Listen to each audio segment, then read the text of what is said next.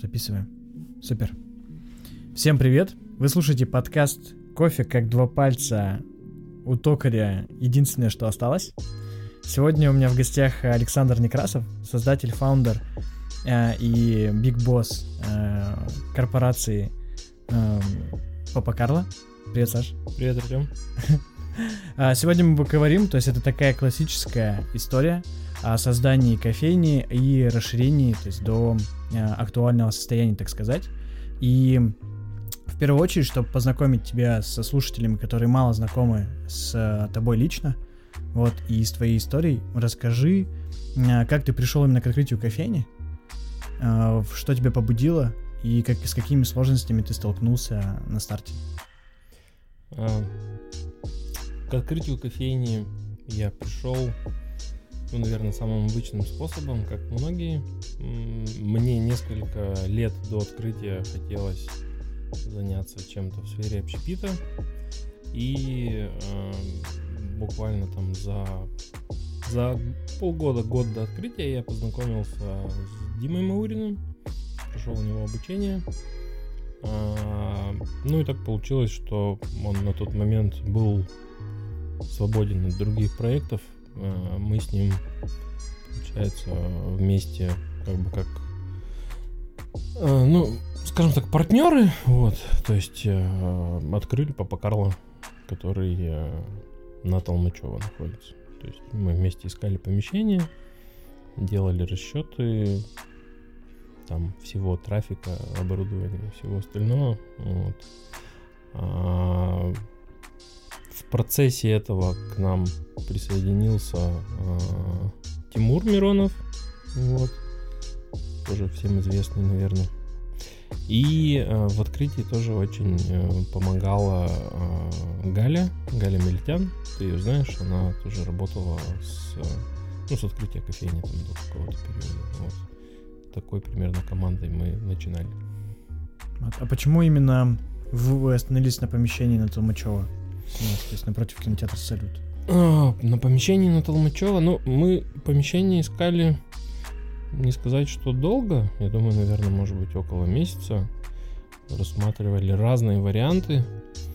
А, первое, конечно, в поиске помещения это была его недорогая аренда. То есть у нас было понимание, что аренда должна составлять ну, порядка, есть э, такой, я не знаю, это не формула, конечно, то есть везде условия свои, но мы примерно рассчитывали, что там аренда должна быть в районе 10% от предполагаемого оборота. Вот. И это помещение нам подошло. А, оно было не на первой линии, то есть мы понимали как бы его плюсы и минусы. Вот, но было много желания, вот, а, и мы думали, что это нам не помешает, что оно на второй линии.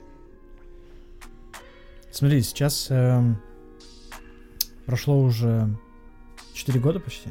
Три с половиной? Четыре с половиной. Да, четыре с половиной года. В январе было четыре года. Да, с половиной года. Э, и кофеин стало больше угу. на две штуки. Да, три штуки. А, как э, ты пришел именно к открытию еще двух кофеин? Вот после трех, получается, четырех лет работы. А, ну, на самом деле, а, я, в принципе, ну, наверное, не в первый год или два, но, допустим, после прошествия там полутора-двух лет, а, ну, я всегда смотрел там рынок, что есть на рынке, как бы, по помещениям, вот. То есть мысли такие, они ну, были не изначально, наверное, но они появлялись как бы, вот. И почему к этому пришел? Ну, одна кофейня хорошо, в принципе, там по прошествии четырех лет работы, ну, я думаю, все гости, наверное, это видят, что мы стараемся поддерживать тоже качество, то есть не ронять его, улучшать. Конечно, э, есть проблемы и как бы какие-то там косяки, но они есть везде, как бы и всегда и у всех, потому что все люди, все работают, все ошибаются, вот. А, но мы стараемся как бы контролировать все процессы. А, открытие еще двух кофеин, ну, наверное, такое логическое, что ли, продолжение, что одна кофейня работает, но хочется какого-то роста. Вот. То есть э, появилась возможность, ну, накопилось достаточное количество опыта, и появилась возможность, поэтому мы открыли еще две кофейни. А были ли сложности с открытием второй и третьей кофейни? Не те новые сложности, которые, о которых ты не думал при открытии первой, например, которые появились вот уже актуально? Ну, сложности, конечно, были. Они допустим, в кофейне в Ельцин-центре они были там свои, а, но они есть. В кофейне в Бруснике э, они тоже свои. В Ельцин-центре очень э, долго длились переговоры по поводу помещения. Но у Ельцин-центра очень серьезные требования к арендаторам, то есть кто там размещается. Вот. А, и нужно их а, ну, очень хорошо им следовать, выполнять. А можешь рассказать, какие, если не секрет? А, да ну не секрет, они просто стараются э, как бы следить за внутренним наполнением Ельцин-центра и просто так, э, ну, просто так в хорошем плане туда трудно попасть, то есть э, мы согласовывали проект, э, обсуждали, как это будет выглядеть, то есть чтобы соответствовать внутренней их концепции, вот, внешний вид, там, требования по безопасности и ну, там, вплоть до того, что там там много стеклянных стен. А возле стеклянной стены нельзя, чтобы располагались предметы выше метра. Ну, там достаточно такой Слишком большая список. нагрузка на стекло? Ну, я думаю, что может быть там в целях безопасности, чтобы ничего не упало там или не скатилось. Вот. Ну, есть определенные требования, их нужно выполнять. Вот. А плюс есть еще особенности помещения. В Ельцин-центре у нас э, открытое помещение, то есть э, у нас на улицу стеклянная стена, по сути, и практически все стены стеклянные в атриум. Да, такая прозрачная кофейня. Да, аквариум. Вот. И а, у нас там нет подсобки, то есть нет вообще никаких подсобных помещений. Вот, даже какого-то там мы думали как-то сделать, э, ну, как-то отгородить что-то там барной стойкой, но при таком размещении не получилось бы посадить достаточное количество гостей. Вот. То есть именно размер помещения такой достаточно сложный. Поэтому мы запроектировали там открытую барную стойку. Это тоже одна из сложностей, потому что мы долго думали, как вообще гости воспримут такой вид а технически было сложно разместить э, все, все компоненты кофемашины? Технически, технически было сложно, но, наверное, это связано не с тем, что стойка открытая, а больше связано с тем, что все должно быть красиво. Вот. И мы были ограничены по вот, количеству этих мест. Как бы, вот.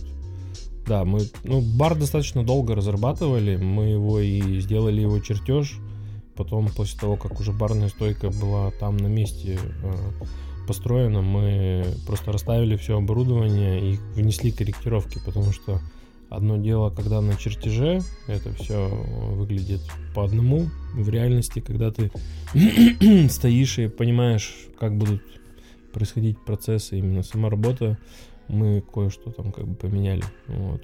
Ну, то есть мы как коллективно командой все рассматривали как бы, варианты возможные. Вот. Mm-hmm. Но мне кажется, что ну и ребята все отмечают, что в принципе в этом баре вообще нет никаких проблем со скоростью. То есть мы его.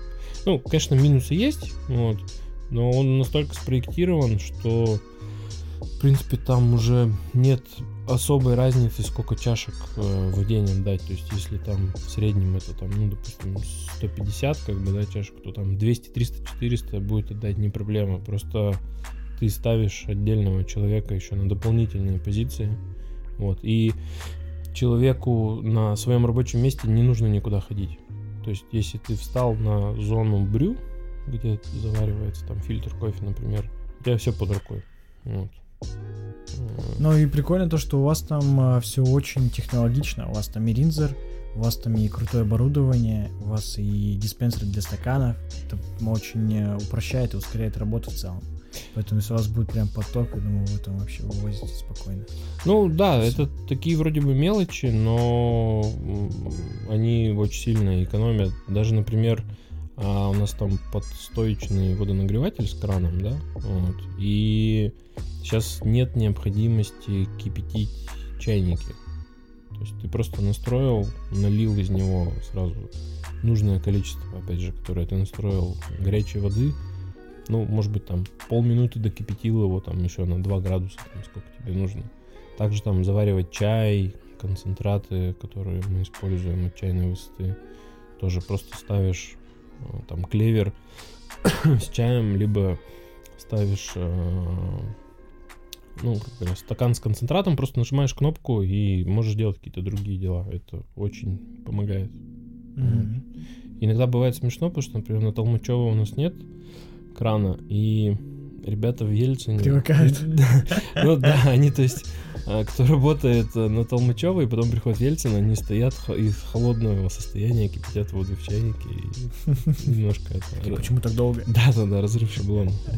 А в кофейне в Ельцин-центре стоит великолепный, огромный просто стол для викингов, я не знаю, там просто гигантский стол.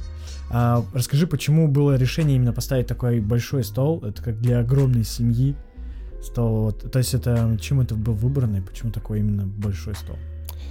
Ну, на самом деле стол и, ну, вообще а, дизайн кофейни в Ельцин-центре э, это была идея а, ну, нашего дизайнера. То есть вот э, мы когда к нему первый раз пришли, рассказали нашу идею, вот, а он нам предложил свое видение и, в принципе, ну, понятно, что в деталях оно было другое, вот.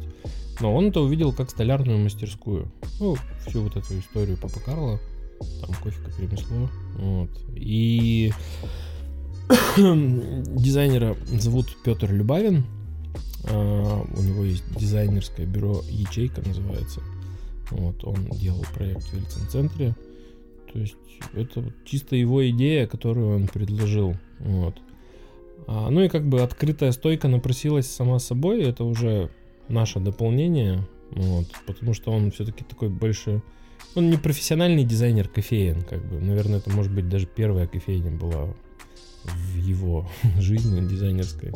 Вот. Открытую стойку, ну, мне очень нравятся кофейни, э, ты их прекрасно знаешь, кофе коллектив. Вот, у них есть несколько кофеин с открытыми стойками.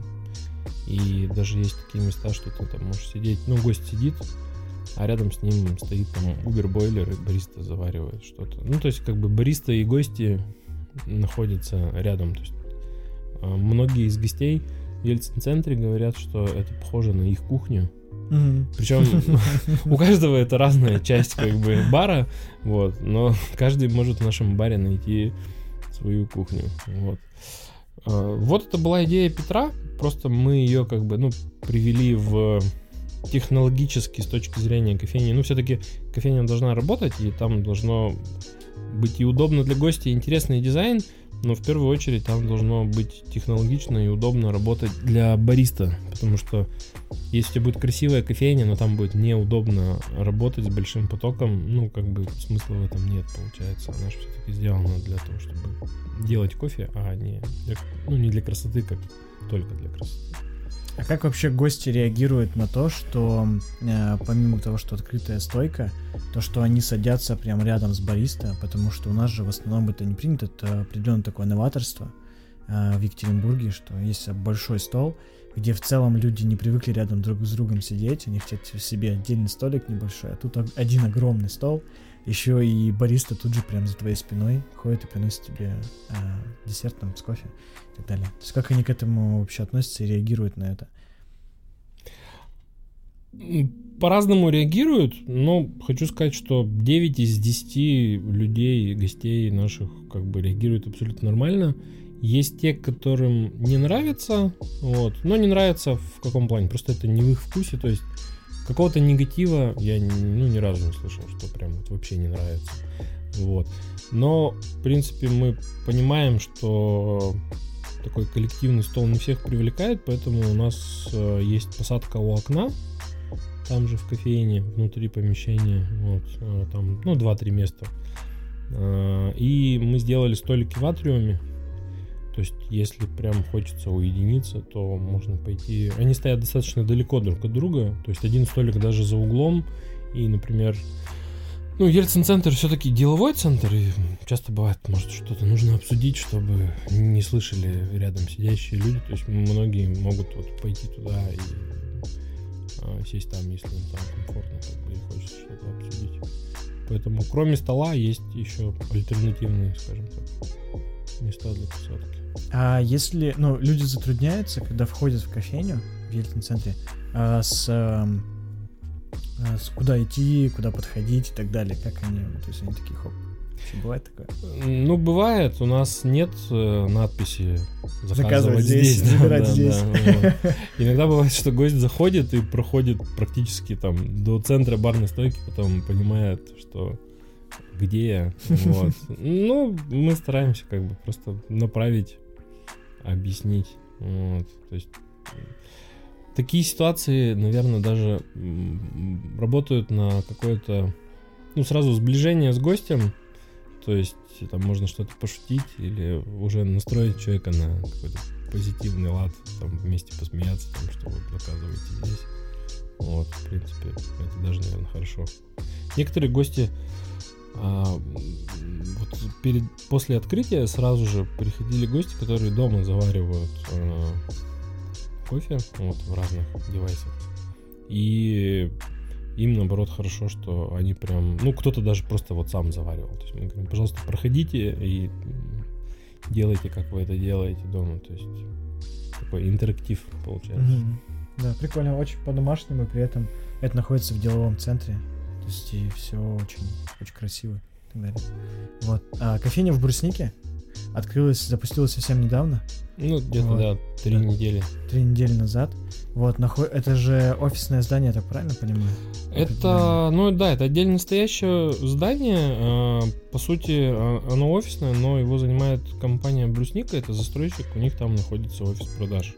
И идея кофейни, как бы кофейня в офисе продаж, потому что у них очень много клиентов, которые приходят покупать у них квартиры. Вот. Э, удобно это сделать, например, в кофейне, потому что многие там читают документы или что-то обсуждают, то есть э, они это делают у нас, вот, выпивая mm-hmm. кофе. А были ли какие-то сложности с тем, чтобы организовать работу кофейни в таком э, формате?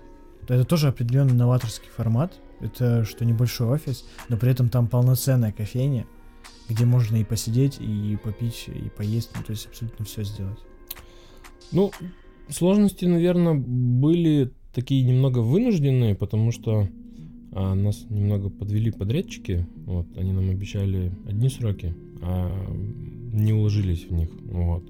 Делали все чуть дольше. То есть а, брусники, наверное, было сложно это терпеть, потому что ремонт это все-таки такое не, не самое приятное дело, хотя мы старались там, чтобы было очень чисто. Вот. А, ну, то есть сложно а, работать, делать ремонт в помещении, где в этот же момент как бы кто-то еще находится. Потому что вот на Толмачева, ну, закрытое помещение, оно отдельно стоящее, и ты там можешь делать что хочешь, по сути. Как бы, вот. Здесь э, ты всегда, всегда рядом находятся люди, причем а, ну, продажа квартир это такое достаточно статусное как бы занятие. Вот, поэтому не хочется, чтобы была грязь постоянно. Вот. А так в остальном, ну, наверное, нет, сложностей не было. Вот. А в Бруснике в кофейне будет э, с полноценной кухней, насколько я знаю. Да, там будет полноценная кухня, прям с там, завтраками, с омлетами, с яичницами, с несколькими видами каш. То есть это такой как бы формат бранчи, да, определенный. То есть это завтраки, такие поздние завтраки. Ну да, завтраки, обеды. Но я бы не сказал, что бранчи, то есть это будет прям регулярное меню. А мы в Бруснике будем сотрудничать э, с Андреем Васильевым, ну ты его знаешь, вот. То есть э, он сейчас поставляет нам салаты, сэндвичи и пасты, вот. А, там, э, так как мы занимаемся кофе, но люди у нас все-таки гости, мы все понимаем, что хотят кушать как бы. И при всем как бы трепетном отношении к продукту, как говорил один наш общий знакомый, кофе с булочкой лучше, чем кофе без булочки. Вот. А, и мы нашли вот такой формат, а, что мы занимаемся кофе, а он занимается едой. У него это хорошо очень получается, потому что когда мы начали с ним работать, а, я с ним ну, познакомился, и мне очень понравился его подход. Вот. То есть он очень качественный, я считаю. Ну, как минимум, что человек как бы начинает свой день каждый день в 5 утра, чтобы все получили как бы свой продукт, да, вот. Ну, кофейни, вот, соответственно, и потом уже гости. Причем он это делает каждый день. Да, каждый день, и... Без выходных. Как бы я понимаю, какая-то рутина и каких сил это стоит, в принципе. Вот. А, поэтому мы с ним обсудили такой формат, ему он очень понравился. То есть, по сути, мы существовать будем как два независимых проекта. Это просто... такое сотрудничество. Да, да, да, да, в одном, в одном помещении. То есть, у нас там будет большая кухня, а, порядка 40 квадратных метров. Вот, наверное, больше даже, чем вот это помещение студии. Вот. И все равно никто не увидит. Ну, вот чуть больше вот чуть, чуть больше, да. Вот. И часть кухни будет наша, то есть мы будем продолжать делать десерты, а, а часть кухни будет Андрея, вот, и там его команды, ну, потому что один, одному будет сложно уже такой объем делать, как бы у него там будут помощники. А Получается, это как будет основная наша кухня, то есть и мы будем другие кофейни, десерты доставлять. Единственное, на Толмачева у нас останутся завтраки, потому что сейчас кухня, которая там, она все делает, но она очень маленькая, и она себя уже на 500%, мне кажется, оправдала, там столько всего было сделано, вот. Но, к сожалению, там больше одного человека не помещается, чисто физически, как бы. Там останутся завтраки, ну и может быть там что-то простое после завтрака, там, после 12 часов испечь кекс или, ну, такое вспомогательное как бы. Ну и ребята в баре очень рады, что кухня на Толмачева будет свободна после двух, потому что там можно готовиться к чемпионатам или, ну, экспериментировать, потому что там стоит плита, печь, э, в принципе, есть все оборудование, чтобы делать какие-то там сиропы, не знаю, что-то uh-huh. еще. Ну, в этом плане. В Ельцине, к сожалению, у нас, опять же, из-за своеобразного помещения нет возможности сделать технологию кухонную, а, и мы туда только все доставляем. Вот. Но я думаю, что это не критично абсолютно ни для десертов, ни для... Да, в принципе, нет. Но всего. проблема бывает с десертами, которые с кремом, потому что там нет кондитера, и, допустим, ну, если здесь кондитер может что-то там исправить, то там такой возможности нет. И мы думаем, как их сделать, может быть, в индивидуальной упаковке или а, еще. А, ты имеешь в виду при перевозке? Да, да, да, чтобы что их не, не mm-hmm. повредить. Потому что сейчас мы туда возим только там гранолу, печенье, кексы. Ну, то, что не, не так сильно как бы влияет на перевозку. Mm-hmm. Сейчас э, стало, э, может, ну, поправишь меня, а может быть, да, в два раза больше персонала, то есть в два раза больше э, именно бариста а, и кондитеров. В три. В три раза даже. Ну, даже, наверное, в четыре. Вот, то есть... Эм, как вообще, то есть вот этот период э, года, то есть Ельцин же нет еще год. Вот, то есть в период... Ельцин, вот этого... мы начали там ремонт э, в середине января после праздников. А, ну, а открылись вот, мы там, ну, в марте где-то. Даже в, в период э, там трех-четырех месяцев, как набрать столько э, людей, причем обучить их, чтобы поставить их работать и так далее. Как это вообще? Ну, то есть это, это какая-то невероятная вообще работа. Ну, работа, ну, невероятная, но возможная. Мы как бы планы открытия кофеин, э, то есть э, Ельцин-центр был запланирован в вот именно этот раз, потому что изначально э, переговоры я вел еще два года назад, но тогда не получилось. А вот этот раз, когда получилось, я начал с ними разговаривать, ну, наверное, где-то в мае прошлого года. Вот. Брусника появилась где-то, наверное, идея э, в июне, мне кажется, июнь-июль, вот так примерно. И причем брусника должна была быть первой, но там ну, определенные проблемы были, потому что э, у них там офис переезжал. Вот. Ну, короче, как Еще получилось. ремонт затянулся. Ну, Ну есть, да, да, как всякие. получилось, так получилось, но брусника должна была быть сначала, потом должен быть был Ельцин-центр. Вот, получилось все одновременно. Вот, но людей мы начали набирать, в принципе, наверное, в августе, в сентябре. Поэтому а, к открытию Ельцина в марте у нас уже люди сдали, ну, ты знаешь нашу систему аттестации, вот, ты, ты один из тех, кто ее тоже придумал, как бы, А, они уже сдали практически все аттестации. То есть вот сейчас у нас уже вот эта вот волна стажеров, которые были набраны, они уже полноценные баристы. Мгм. То есть они сдали две классики и сдали два бюро аттестации. Вот. Прикольно. А какие-то сложности есть с набором? То есть по... есть же определенный, эм, так сказать, критерий подбора. То есть сложно ли было подбирать именно людей в команду, кто подходит, не подходит, узнать их и так далее. И есть ли те, кто не дождались, например, эм, ну, открытия заведений, и такие, ну, типа, все, до свидания. Я не буду ждать. Э, Да, были все категории из того, что ты перечислил. То есть э, сложностей с набором особых не было, в том плане, что желающих было очень много, просто мы достаточно придирчиво выбирали. Это не значит, что ребят, которым мы там не позвали или сказали нет, они там какие-то плохие. Абсолютно нет. Просто ну, вот на данный момент под наши требования как бы подошли вот эти ребята. Причем из тех, кто сейчас работает, допустим, а, предыдущие годы мы им говорили нет. Вот. А сейчас сказали как бы да.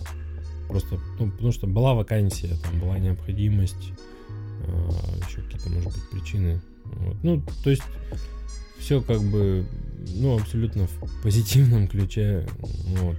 Были те, кто хотел работать, э, но, ну, вот, из, опять же, из-за тех проволочек, которые от нас, ну, не сильно зависели, мы все усилия прилагали, чтобы все было быстро, они не дождались, как бы. Вот. Ну, я старался всех на берегу предупреждать, э, как идут дела, как бы, кто интересовался. Вот. Ну, не сложилось, я не вижу в этом ничего плохого. Вот.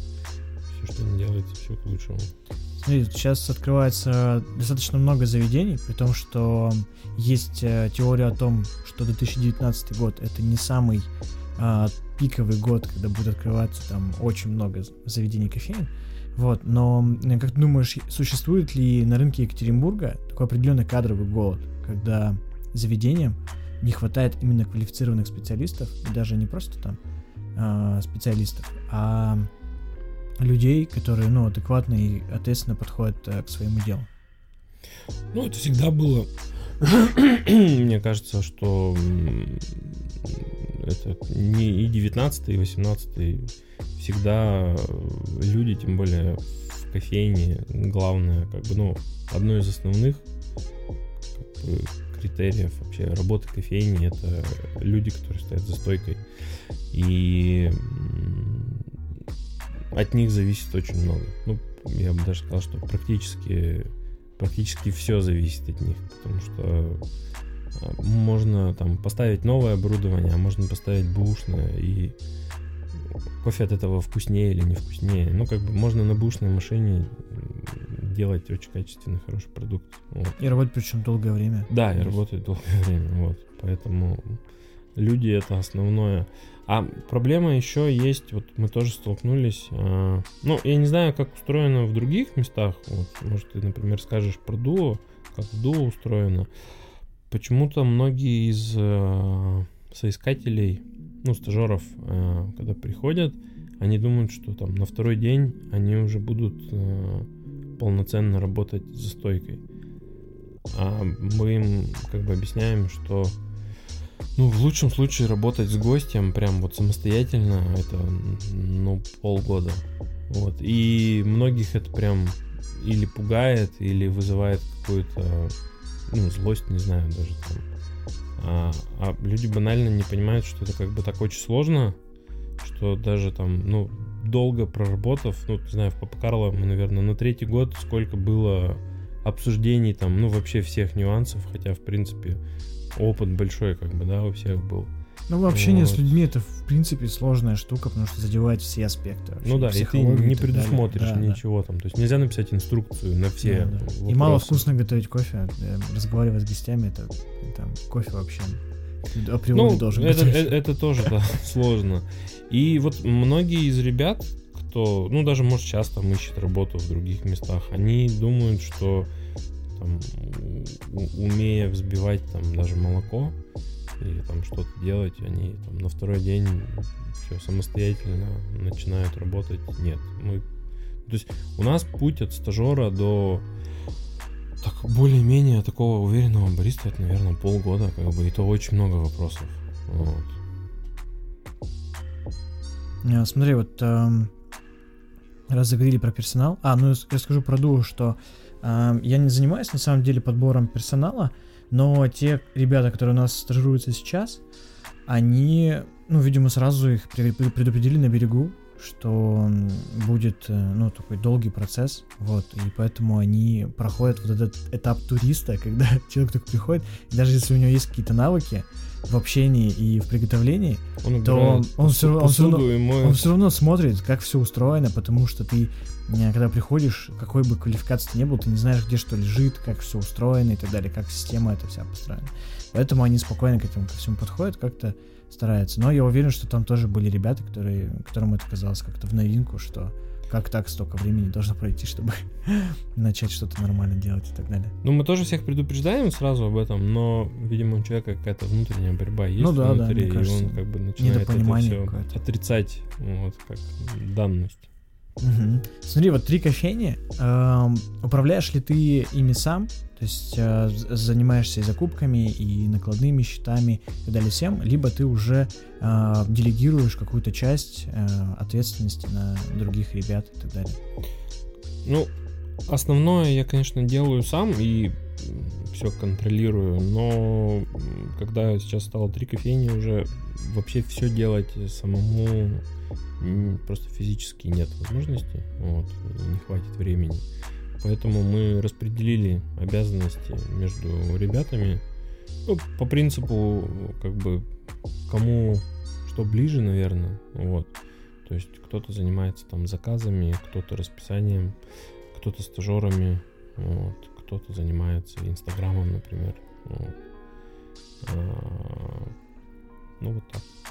Раньше ты всем этим сам занимался в одной Ну, по идее, да. То есть я этим сейчас уже сам занимался. Сейчас это. А, а сложно ли, ну вот отпускать ответственность свою? То есть нет ли у тебя ощущения, что как будто раз ты не, не занимаешься этим, то ты а, не можешь проконтролировать это все? То есть что есть такой момент, что такое, вдруг они там сделают не так и так далее, ну что-то такое. Ну, может быть такое было раньше больше, сейчас я думаю, что, наверное, такого практически нет. А, ну, я сейчас уже довольно-таки давно сам не работаю за стойкой. Uh-huh. Вот. А, ну, регулярно прям. То есть я вот последний раз мы работали на Ночь музыки в Ельцин-центре. Как бы я работал, да. Но вот регулярно, ну, мне просто на это не хватит времени. Вообще не хватит. Я очень хочу, и прям это как бы очень классно стоять за стойкой. Вот но не получается. И э, я считаю, что, наверное, э, ну, Инстаграмом, например, у нас занимается Таня. Вот, и... Э, у нее получается прикольно. Э, ну, как бы, например, насчет фотографий мы иногда расходимся, да, во мнениях, потому что я, ну, мое хобби это фотографии, uh-huh. у меня есть какое-то свое мнение. Но, ну, мы это обсуждаем. Но, например, вот пишет она точно лучше, чем я. У меня с этим всегда были проблемы. Вот, у нее прям, то есть очень хорошо получается. Там, например, а, ну, с стажерами, например, занимается основная работа со стажерами это Денис. Вот, и как бы как, какой бы я там ни был, э, а, все равно большинство ребят э, в профессиональном плане как бариста профессиональнее, чем я, и это нормально. То есть вокруг должны быть люди, которые лучше тебя в этом разбираются. Вот, и ну, у меня нет никаких Мгм. там, как бы- Ну, нельзя быть лучшим во всем, поэтому... Ну, да и, и не надо. Ну как да, и бы, и всегда нужно такое невозможно, мне кажется. Да. Поэтому как-то стараемся распределять, что кому нравится, чем заниматься. Мгм. Как ты относишься к франшизам кофе? Планируется ли франшиза Папа Карло в целом? Какой, как- в какой-нибудь перспективе? Да, если честно, я вообще про франшизу даже не задумываюсь, не задумывался. Никак не отношусь. Ну, то есть, мне не интересно это. Папа Карло, я думаю, что, наверное, ну, даже мыслей таких не было про франшизы какие-то. Просто у- изначально, когда люди пытаются открыть э, заведение, первое, что приходит, и самый такой простой путь, это именно уже обратиться к эм, специалистам, те, кто уже давно с этим работает и так далее, прийти к ним и сказать, давайте там мы возьмем франшизу, вы нас научите, покажете, как это делать, мы там дальше будем уже справляться. И это достаточно самая популярная вообще история. Вот, и я уверен, что э, к вам тоже приходят э, некоторые люди, которые говорят, нам у вас очень нравится, у вас очень круто, и я хочу вашу франшизу там просто, хочу продвигать там вашу идею определенным образом. Ну, так впрямую про франшизу я, если честно, не помню, чтобы кто-то спрашивал. Много есть, э, кто приходит из знакомых, кто хочет открыть кофейню. Вот. Ну, в принципе, мы всегда готовы помочь в этом деле. как бы. Вот. Тем более сейчас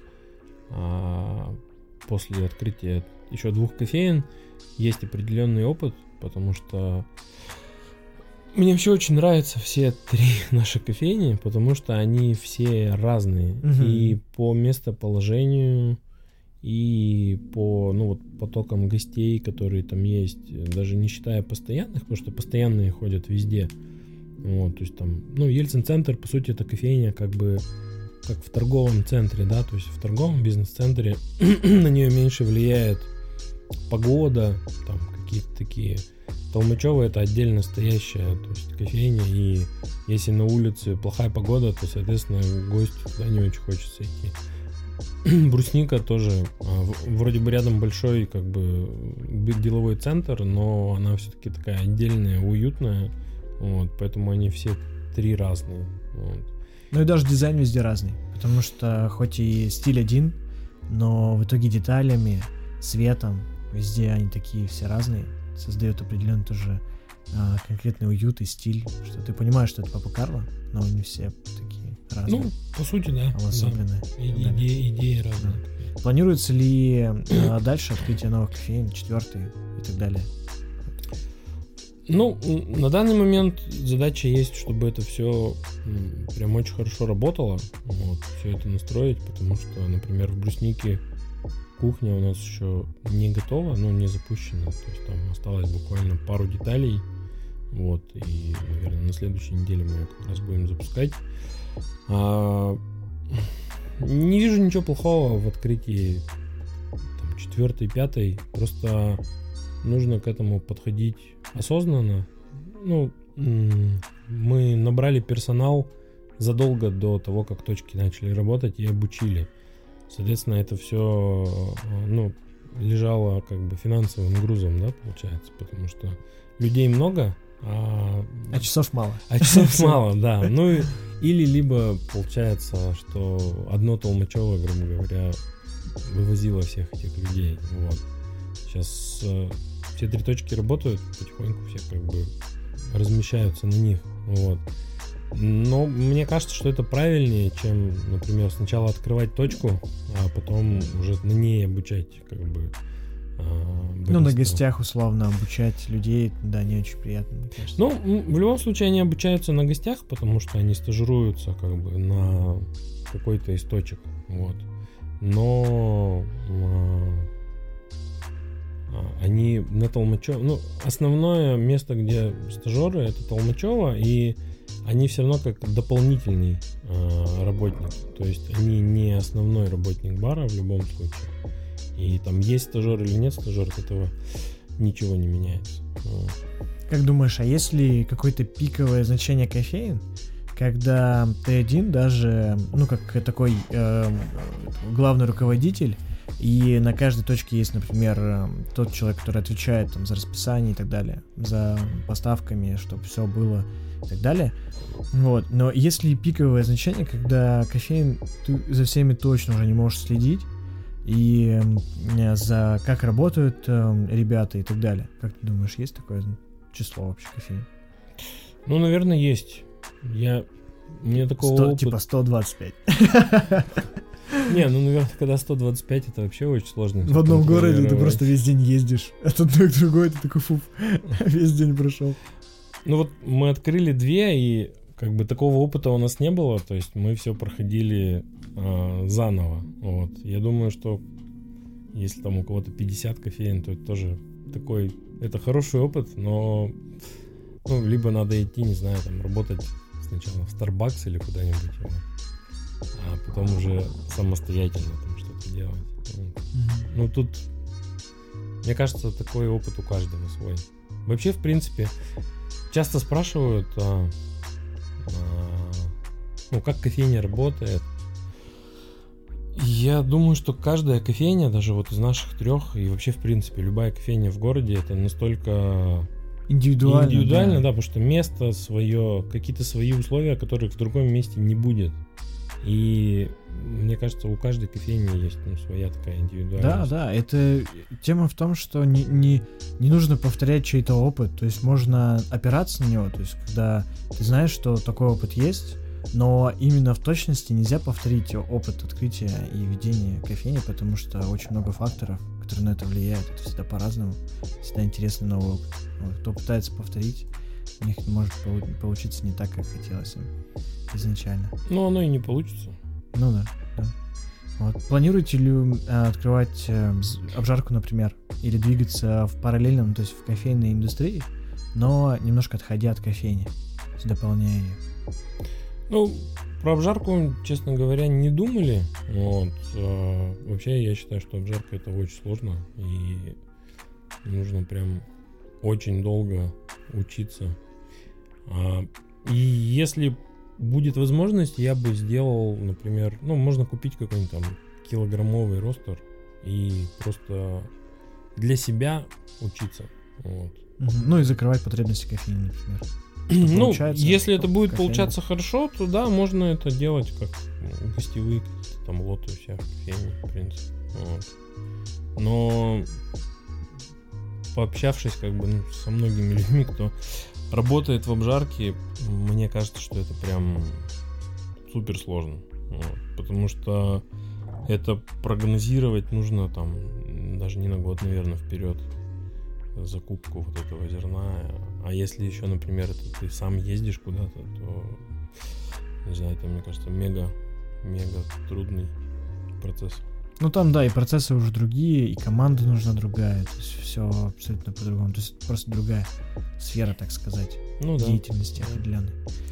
Интересно параллельно, ну вот, например, сейчас у нас Тимур занимается пытается делать э, какие-то образовательные программы, пока он тренируется на команде, вот, и периодически приглашает просто желающих, там, из гостей, из друзей каких-то. Вроде у него получается интересно, как бы, судя по отзывам людей. А, опять же, это как бы все должно, ну, быть логично, то есть ребята участвуют в чемпионатах, там, например, участие в чемпионатах, открытие там новой точки, у тебя появляется опыт, а, интересно этим опытом делиться как бы с желающими людьми, вот. То есть, ну, вот такое направление обучения, возможно. Угу. Ну, либо консалтинг какой-то. Да, Но... это интересное направление. Я вот сегодня только увидел, что в Петербурге Ира Шарипова постила, что они открыли там э, кофейню, ой, не, школу uh-huh, uh-huh. Э, обучающую, там прям огромное помещение, там двухэтажное она, вообще очень прикольно, там все сделано и так далее. Инфракрасная ну, комната также и так далее. У Иры, да, очень популярно. большой опыт. Как бы, да, да, очень прям э, интересно побывать там, посмотреть, что и как все устроено. Вот. А, насколько я помню, что в кофейне всегда был большой выбор э, кофе от разных обжарщиков, Как эм, э, ну, сейчас подходит э, именно подбор кофе в кофейне? Ну, у нас всегда было а, желание а, делиться с гостями какими-то такими ну, чистыми вкусами, да. Вот. То есть мы больше сторонники, там, например, а, мытой обработки, чем натуральной. Опять же, из-за этого. Хотя вот в этом году такая тенденция, ну, все эти ферментации и этот кофе какого-то взрыв, взрывного невообразимого вкуса. Но мы пробовали много что, заказывали, да, но это как-то быстро приедается, что ли. Вот, то есть это интересно пробовать, и, наверное, на чемпионате это имеет смысл использовать. Но в повседневной работе, как бы, многие гости быстро устают вот от этого там постоянного ананаса, манго, перезрелого какого-то, да. Вот. И мы стараемся все-таки такой более-менее ровный кофе выбирать для работы. Сейчас у нас э, несколько обжарщиков. А, ну, мы работаем с камерой обскуры уже очень давно. То есть эспрессо у нас э, всегда это камера обскура. Разные лоты, вот, но тем не менее обжарщик камера обскура. А, и фильтр кофе а, различный гостевой. Это перфекционисты, а, сварщица Екатерина, а, Восход. Вот. Ну, либо иностранные какие-то обжарщики, когда удается их привести. Да, я, я знаю, что в uh, Папа Карло очень uh, большой такой костяк гостей, которые специально едут в путешествие с пустым чемоданом, чтобы привезти просто там килограммов 15 кофе разного. В какую страну? Ну да, у нас есть такая традиция. Вот. Многие гости, ну, они и сами дома заваривают, и, в принципе, любят кофе, да, и когда есть возможность, мы не против, как бы, сделать такую коллаборацию. Вот, это очень интересно. Потому что, ну, мы пробовали заказывать напрямую, как бы, это, к сожалению, в Россию прям очень сложно сделать, даже если ты как бы, ну, готов там вообще все оформить, э, не как будто это для личного пользования, а для кофейни, это, ну, зачастую просто невозможно сделать, либо кофе будет ехать там месяц и это теряет весь смысл. Еще и невыгодно, может быть. Ну, фактор, это да. всегда практически, то есть это очень дорого получается, и уже гостю хочется отдавать в, по регулярной цене, вот, э, как бы, ну, хороший кофе достаточно.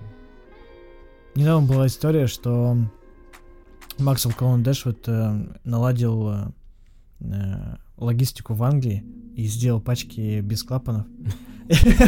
А потом какой-то гость заказал в Россию этот кофе, и он там на таможне, пролежав там пару недель, а, там пару пачек э, лопнуло, еще что-то, они все приехали вздувшиеся и так далее. Это было, конечно, такой момент э, не самый удобный. Ну, у нас Наверное, вот недавно было две пачки кофе, ну да, они... Я не знаю, правда, какая цель в этом.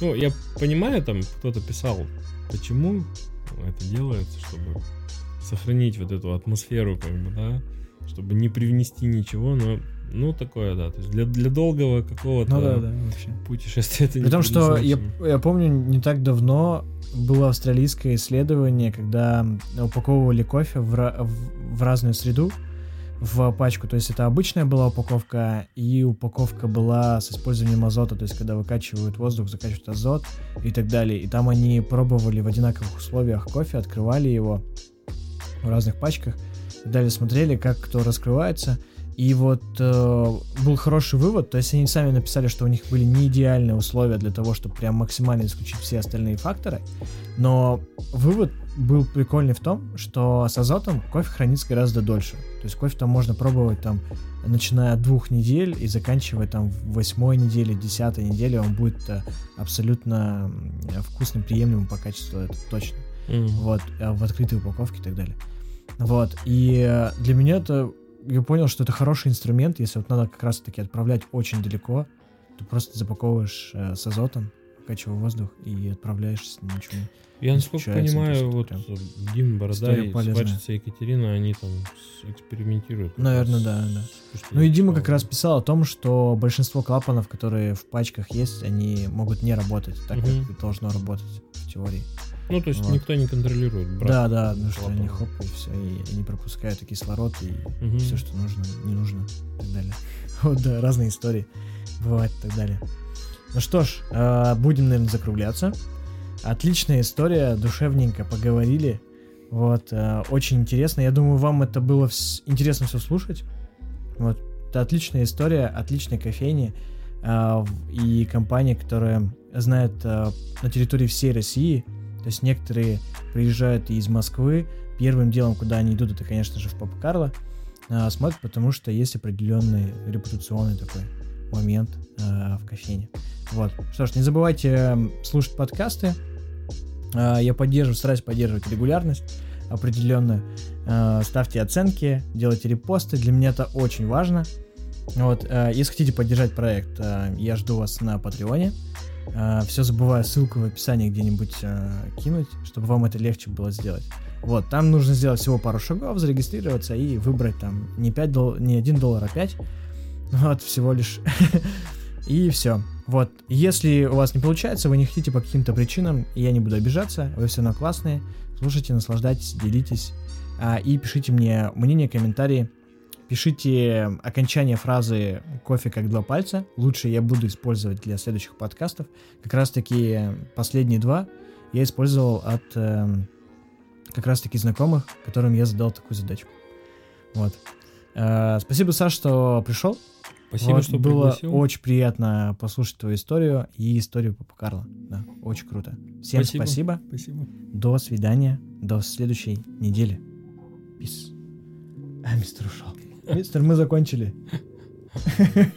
Интересно, стул скрипит, это слышно там? Мне так кажется, да, будет Да? Ну, ничего страшного.